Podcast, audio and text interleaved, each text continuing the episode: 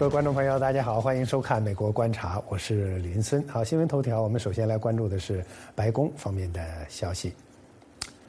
白宫国安会官员告诉美国之音，关于美国科技或从以色列流入中国，美国持续与以色列讨论美国之国安与经济安全顾虑，并确保美国与以色列科技不会被用于中国不公平的行为、增强军力或者人权的侵犯。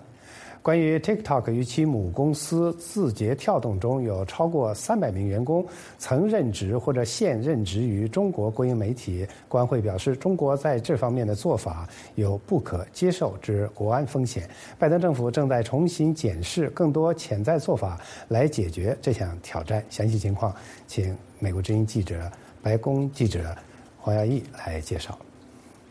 新闻周刊报道，中国正在透过以色列购买尖端科技，要来达成在二零四九年站上全球领先的地位。那这个此举呢，也引发了美国的科技会透过以色列而流向中国的疑虑。那么，一位白宫国安会的发言人，在八月十七号告诉美国之音说，从二零二二年的七月十四号美以战略伙伴联合声明当中，就已经启动了科技战略高层对话。美国跟以色列两国将会增强政策协调以及风险。险管理持续与以色列讨论，包括中华人民共和国等美国之国家安全跟经济安全的顾虑。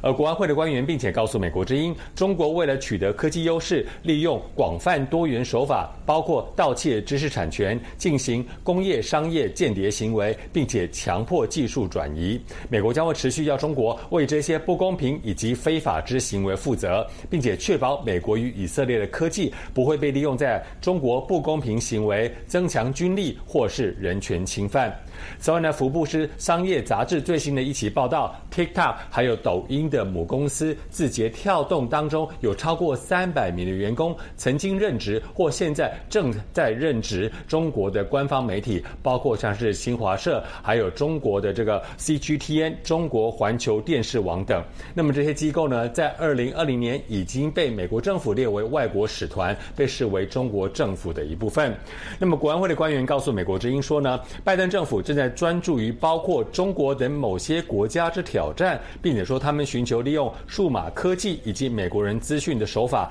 有不可接受之国安风险，同时推进威权主义的控制跟利益。官员指出，拜登总统在二零二一年签署了第一四零三四号行政命令，来保障美国人的敏感资讯免受收集，并且被包括中国等外国敌手使用。而美国商务部也正在透过跨政府的部会支持，动用相关。权力来贯彻该行政命令。那么，这个第一四零三四号的行政命令呢，针对如中国等外国敌国，来保障开放、交流、可信并且安全的网络，保护网上与现实生活当中的人权。而且呢，拜登政府也开始针对这些中国的科技公司进行调查，来确保美国强力保障美国人的敏感资料，或有不可接受风险的软件之检验标准，发展更多的保障敏感。各资，并且处理某些软件的潜在威胁。而国安会的发言也强调呢，除了现在正在进行的相关政策，拜登政府也正在重新检视更多的潜在的做法来应对这些挑战。美国之音白宫记者黄毅，白宫报道。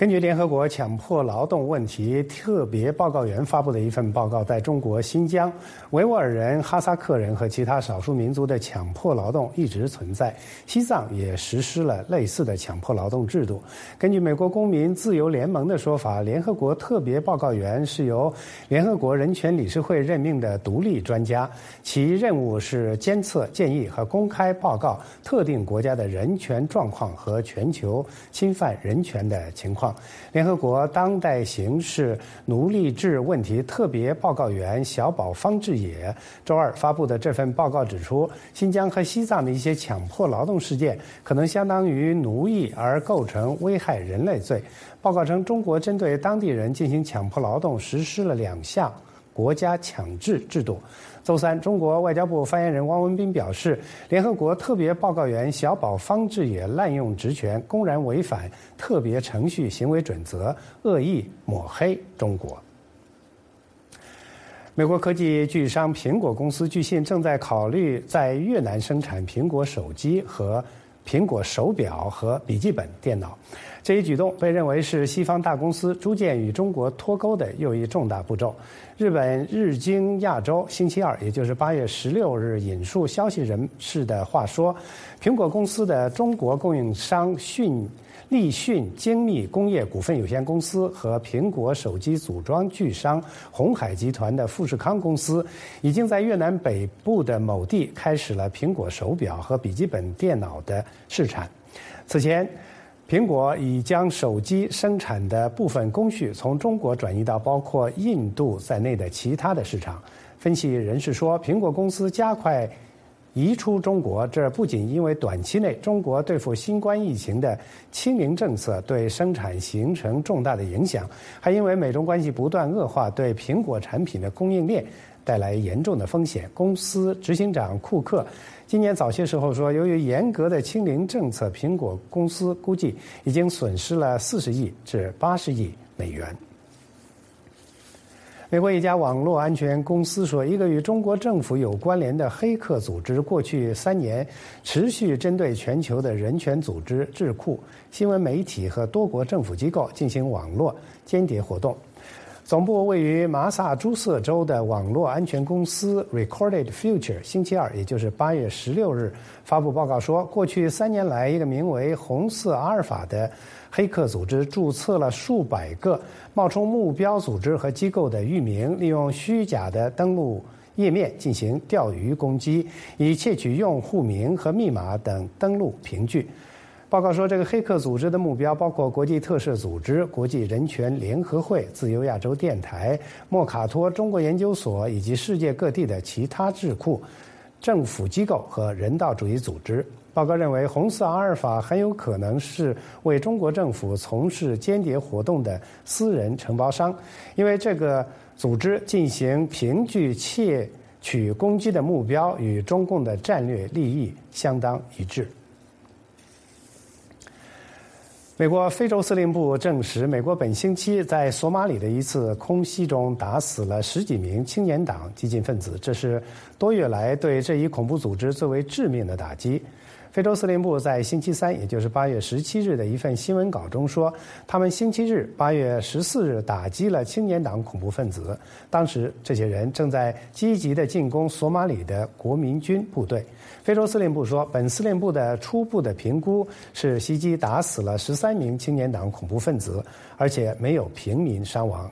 在美国最近开展空袭之前，索马里新总统誓言，在所有的战线都会打击。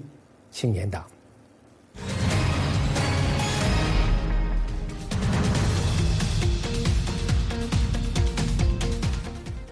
欢迎继续收看《美国观察》。在中国与所罗门群岛今年签署了一份安全协议之后，这个位于南太平洋的岛国成为国际媒体关注的焦点。美国之音中文部因此派遣了记者利亚和九岛去所罗门群岛进行了实地的采访。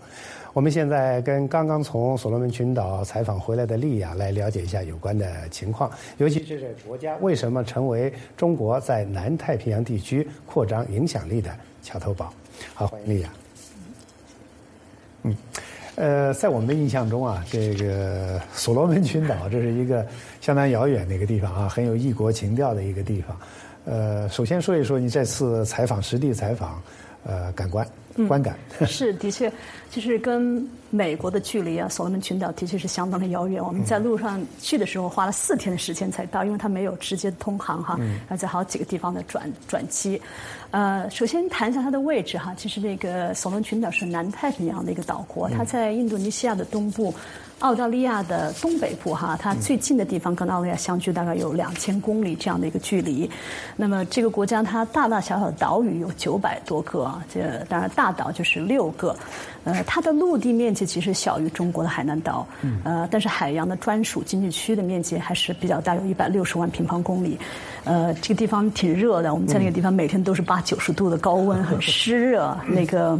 英语呢是它的官方语言，但是当地人讲皮筋语。我们去一些那个村庄采访的时候呢，就会碰到一些就是他们不太会讲英语的这些这样的人。呃，这个地方人口其实并不太多，就是七十二万多，整个国家啊。嗯，那么这个。虽然大家可能对所门群岛不见得是很熟悉，但是如果提到这个瓜达尔卡纳尔岛，那么大家可能会比较熟悉，因为我们知道这个地方在二战期间就是太平洋战场爆发过很著名的这个瓜达尔卡纳岛战役。那个这场战役呢，实际上是可以说是这个呃。不仅是太平洋战场的期间的一个转折点，实际上也是二战的一个转折点。因为在呃日本被美国和盟军在这里被打败之后呢，他就从战略进攻转向战略转移，直至最终被打败投降哈。呃，所以我们知道，就是像今年的八月七号，其实就是这个瓜达尔卡纳尔战役的八十周年的纪念活动。美国副国务卿呢，这个谢尔曼。率领的代表团哈也参加了这场纪念那个一系列的纪念活动。那呃，这个地方其实是不怎么发达的国家，我看它的人均国民收入只有两千多美元。嗯，基础设施一年年年对。它的那个基础设施挺差的哈，你看那个整个首都在霍尼亚拉只有一条主要的马路，而而且没有红绿灯，呃，这个车呢基本上都是从日本进口的这种二手车，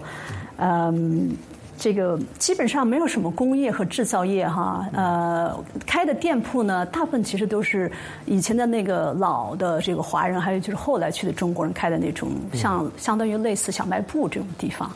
这个。其实我们都没有看到什么其他的店铺，什么衣服店都没有。当地人就告诉我们说，实际上。因为这个地方比较穷嘛，所以很多人其实根本就买不起新衣服的，衣服都是二手的这种。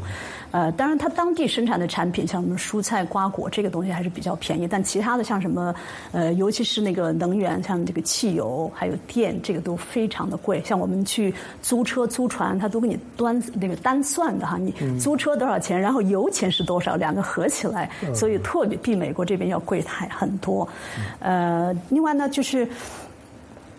从那个我们跟很多人进行了接触哈，就说这个国家虽然比较贫穷，但是我我们都觉得这个民风是相当的淳朴，呃，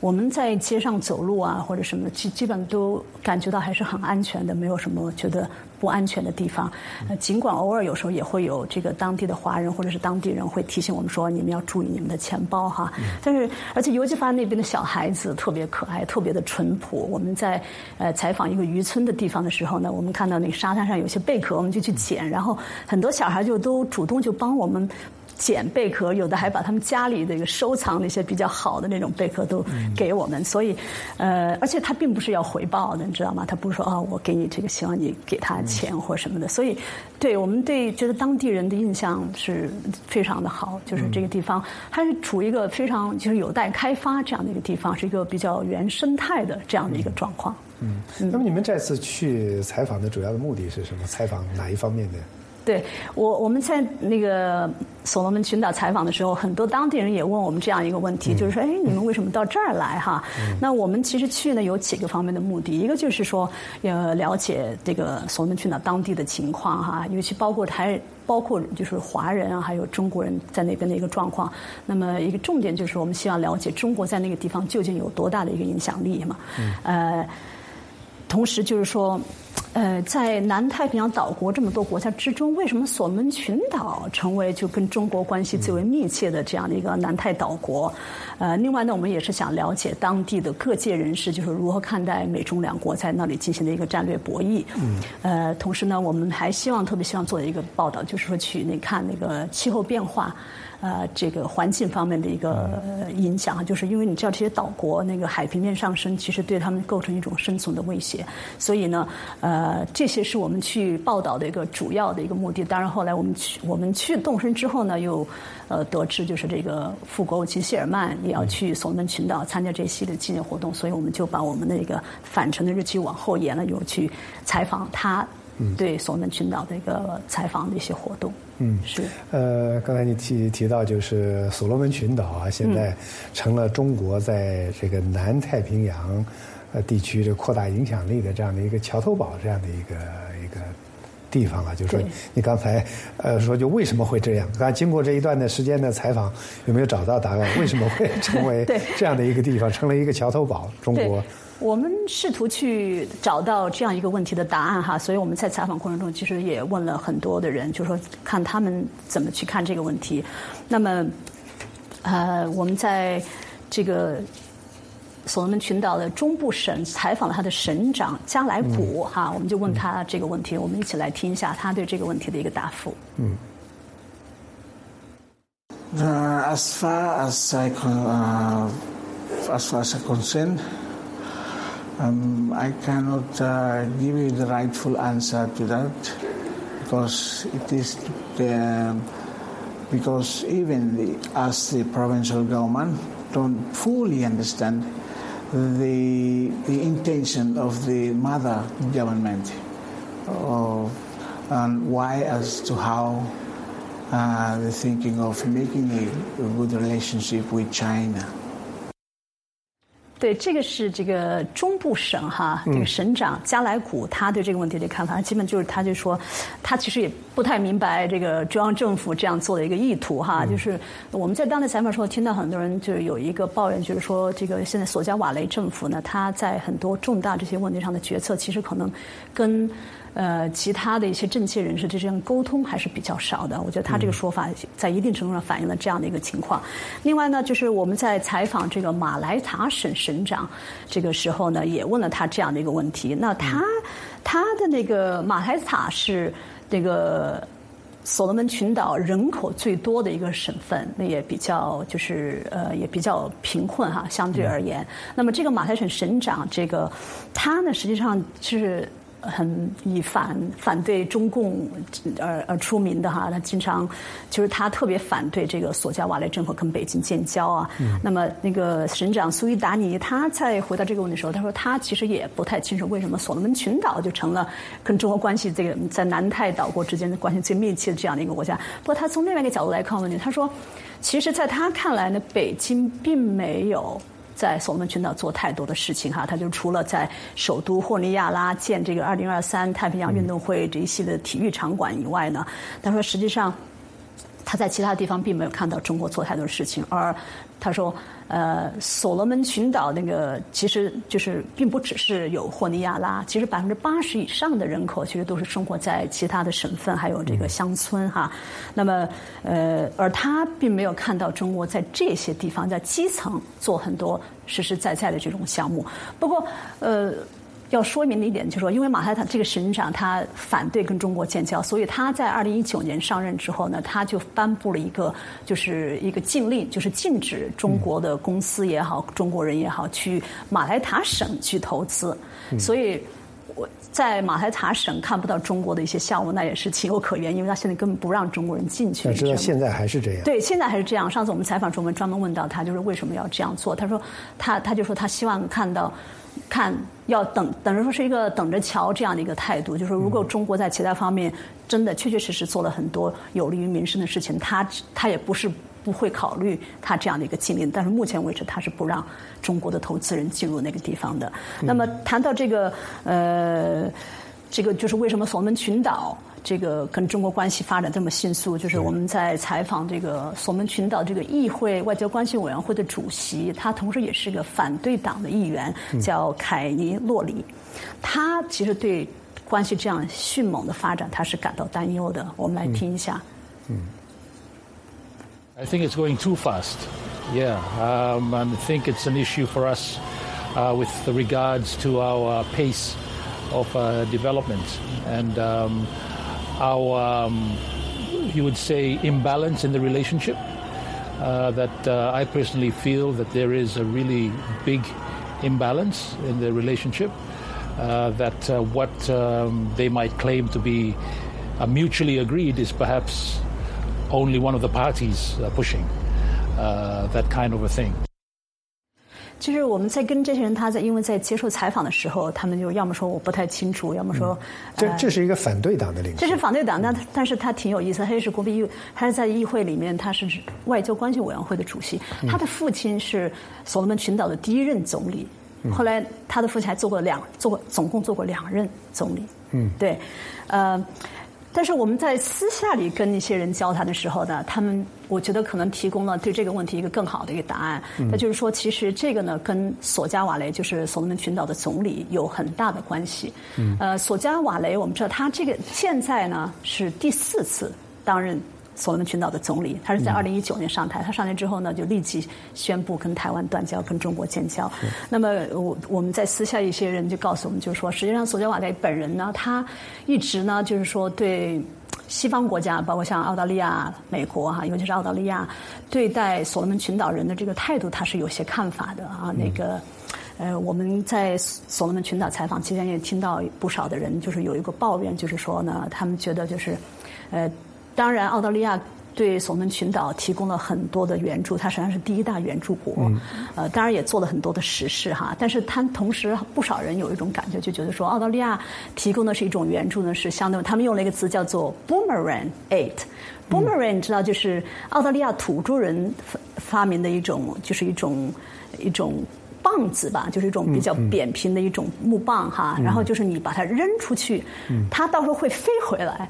所以叫中国翻叫叫回飞棒，回飞镖一哎，对对对，像这种飞，它会回来。那为什么叫做这种回飞棒式的这个援助？就等于说，因为你比如澳大利亚向索罗门群岛提供援助，然后呢，你这些项目要有人去管理啊，什么去实施啊，那么当然就是澳大利亚会去派遣他的呃那些。高管啊，什么顾问啊，来负责这些项目，所以那么这些人的工资也付很高，所以这个钱呢，最后等于说又回到了澳大利亚人的手中了。所以当地人有这样的一些呃抱怨，我们听到哈。所以同时，好多人有些人私下也说，其实那个他们个人有些人感觉到，就是澳大利亚人对他们还是有一些歧视的。比如说澳大利亚，我们知道它的签证政策一直是很紧的，嗯，那么很其实对所罗门群岛的人。去要想去澳大利亚去做这种季节性的工作，他们拿签证还是挺难的。嗯，那么当然这种情况现在在中国进入到所罗门群岛之后，就发生了很大的一个改变。所以，所以澳大利亚现在放松了很多。这个签证方面的政策，所以就说索加瓦雷，然后加上美国这么多年，其实，在很多人看来，就说也是忽视了所罗门群岛的。那么再加上他国内的政治因素，我们刚才提到这个马太沙省长那个苏伊瓦尼，他其实就是反，因为他很反跟索加瓦雷就是反对的嘛，他也反对跟中国建交什么的，所以就这种种的因素啊，我觉得加加在一起吧，其实所以我觉得就是说。他作为一个总理，他要发展这个国家，对不对？那么美国他这边又觉得你忽视他，啊，他对澳大利亚的一些做法又有看法。那么当然他就转向中国，而这又是中国求之不得的事情，对吧？因为中国也只希望跟南太岛国发展关系，所以呢。你可以看到，就说，所以这个呢，你从跟这些人私下的交谈之中可以看出来，就是他其实是跟现任政府还是有很大的关系，而且再加上，呃，在南太岛国之中呢，因为所罗门群岛是一个比较贫困的国家，所以的其他的南太平洋岛国也把这个所罗门群岛看作是一个失败的国家，所以我相信，就是对他们也可能也有一些态度，所以在这种情况下。我觉得就不难想象，为什么所罗门群岛就成为跟中国这个关系发展最快的南太岛国。嗯，刚才的采访的这几个官员，就是说总总体上来看，听听出来，就是说似乎对于中国，呃，到这边来这开拓这样的发展，似乎并不是那种。呃，非常支持或者非常欢迎的这样，有没有采访到的，就是说，呃，当地的官员或者是商人，他们对于中国的进入非常高兴，很欢迎的？呃，我们采访对，就是我觉得就是这个对他们怎么看待中国在那儿的扩张哈，或者是发展支持援助也好，就是有各种不同的看法。你说有没有这个支持的？我们对采访到一个前商务部长和这个前他也做过矿业部长，嗯，那么他就是说他就很欢迎中国。他在他实际上在中国跟索隆群岛建交之前，他其实就主张。跟中国建交，而不是跟台湾建交，因为他觉得这个中国这个巨大的市场在那。你想他作为一个商务部长，很显然就是说他是希望把他的产品啊，所有产品能够卖到中国这样一个庞大的市场的。所以他就是他说，你看，而且还有就是说，中国现在在所罗门群岛所做的一些事情，比如说包括这个援建太平洋运动会这样的体育场馆这些项目，他说这都是无偿援建的，所以当然对于所罗门群岛来讲是一个好事嘛，对吧？所以这但是就是说，呃。总体来讲，我觉得就是说，嗯，一个他们欢迎中国来投资，就是说欢迎呃中国能够实实在在的帮助当地的老百姓来改善他们的生活。但是我们知道，呃，中国跟这个索伦群签署这个安全协议之后，引起一个呃美国和澳大利亚等最大的一个担心，就是说可能觉得中国在那边有军事意图，对不对？而且我们在那个我们知道，呃，就是在那个。中部省的首府图拉吉岛，哈，当时我们之前看到有媒体报道，就是说中国的一家公司叫中国森林集团呢，就想呃把整个岛都租下来，就是要开发。那它这个地方有一个深水港，也可以，它这个公司也有意在那儿，比如说建机场，呃，搞旅游开发这些东西。但后来，呃，这个项目就被叫停了嘛，就是说它不符合手续，因为。这个土地哈，你知道，所罗门群岛很多土并不是国家所有的，它是很多就是传统上来讲一些个人所拥有的。那你作为省长，尽管你同意，但是你没有权利把这个地都就签给一个中国公司了。对，但我个人的感觉就是说。呃，由于中国现在那个地方啊做的这些事情所引起这这么多的关注，呃，我觉得如果中国想要在那儿有什么军事方面的意图的话，我觉得其实是挺难的。嗯，那个我觉得他很难去达到一个目的，因为受到各种制约哈，而且当地人我觉得他也并不希望。参与到这个里面来。说到说到这个当地人，也就是 我这最后这一个问题了，就是你肯定接触了很多这个当地人了。就是所罗门群岛的这个当地人，他是怎么看待？就是因为美国现在对中国到那边去的这种开拓、这种发展非常的警觉，他是怎么看这个美国和中国这两个国家、这两个大国、世界上大国在所罗门群岛所展开的这种竞争也好、博弈也好？当地人怎么说？对，当地人我觉得就是你可以很普遍的一个感受到，就是说他不希望中国在那儿呃建什么军事方面的基地啊，什么这些东西，他绝对是我觉得是持反对的态度。比如说我们在这个中部省的时候，就采访了中部省的秘书那个西亚尔，呃，他就说的很清楚，我们来听一下。The province is well. Aware um, of those uh, geopolitics issue, and uh, we are quite mindful uh, as to the the funding element uh, of infrastructures as well. Uh, if it's going to be foreign owned, then uh, we will be mindful as to how we make our decisions as well, and that whatever we receive should not be a part of a military strategic infrastructure. it should be for public purposes only to advance the rural economy and livelihood people.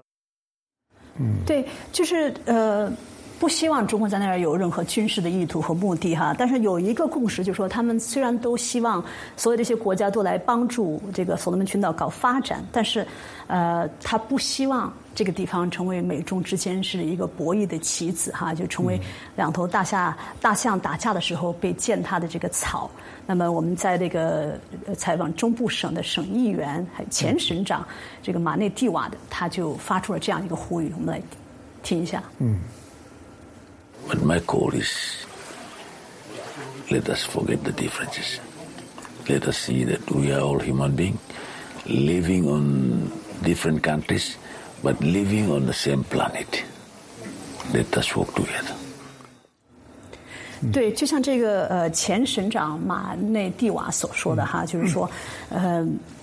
大家就说不要在这里进行博弈哈，我们就要合作，因为的确我们可以看到，像所罗门群岛哈，它有很多这种需求，呃，那么美中澳。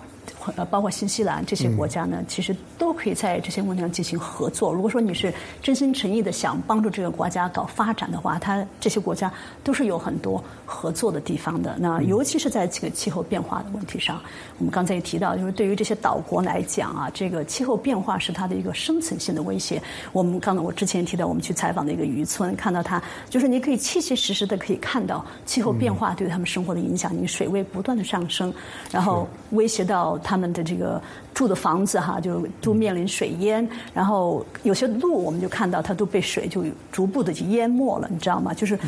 切实的感受到这个气候变化对他们生存带来一种威胁，呃，所以呀，所以你就是说，这是大他们当地人一个最大的一个心愿，就是说，我们希望你们来这里帮我们搞建设，但是希望你们共同合作，而不是要进行博弈。丽亚，实际上我还有很多问题，可惜我们今天那个时间不够了。好，非常感谢美国人民记者我的同事丽亚来到演播室。好，今天美国观察的全部内容就是这些，感谢您的收看，我们下次节目再见。